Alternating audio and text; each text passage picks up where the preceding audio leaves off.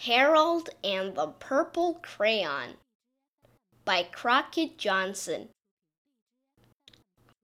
One evening, after thinking it over for some time, Harold decided to go for a walk in the moonlight. There wasn't any moon, and Harold needed a moon for a walk in the moonlight, and he needed something to walk on. He made a long straight path so he wouldn't get lost, and he set off on his walk, taking his big purple crayon with him.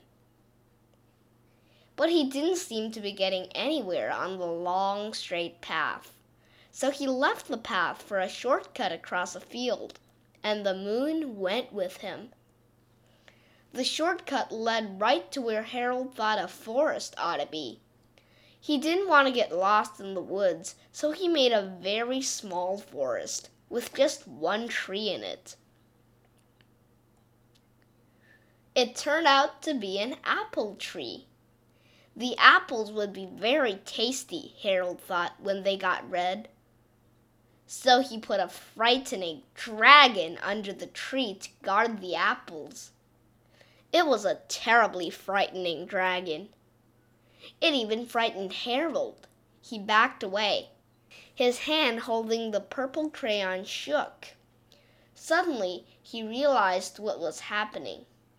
But by then Harold was over his head in an ocean. He came up thinking fast, and in no time he was climbing aboard a trim little boat. He quickly set sail, and the moon sailed along with him. After he had sailed long enough, Harold made land without much trouble. He stepped ashore on the beach, wondering where he was.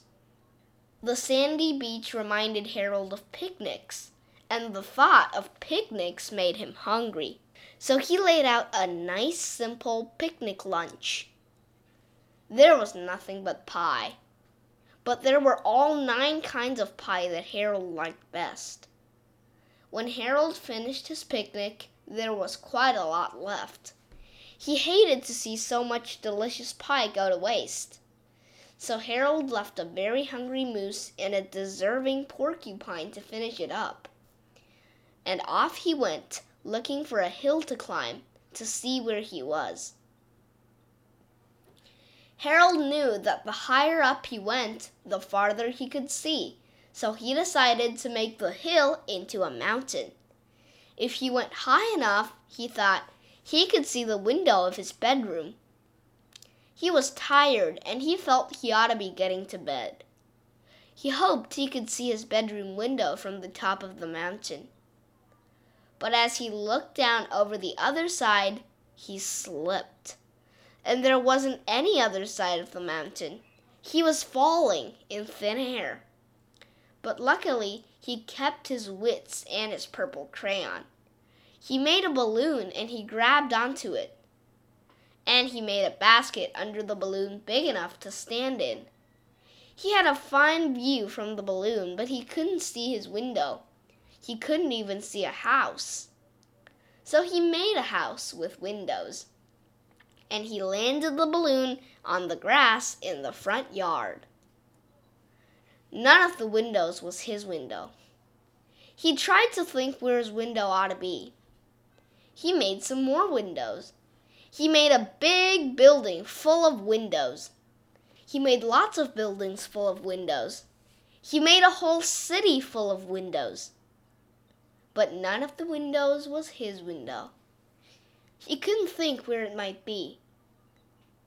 He decided to ask a policeman. The policeman pointed the way Harold was going anyway, but Harold thanked him. And he walked along with the moon, wishing he was in his room and in bed. Then suddenly Harold remembered. He remembered where his bedroom window was when there was a moon. It was always right around the moon.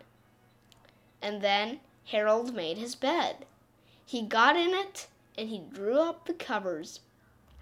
The purple crayon dropped on the floor, and Harold dropped off to sleep.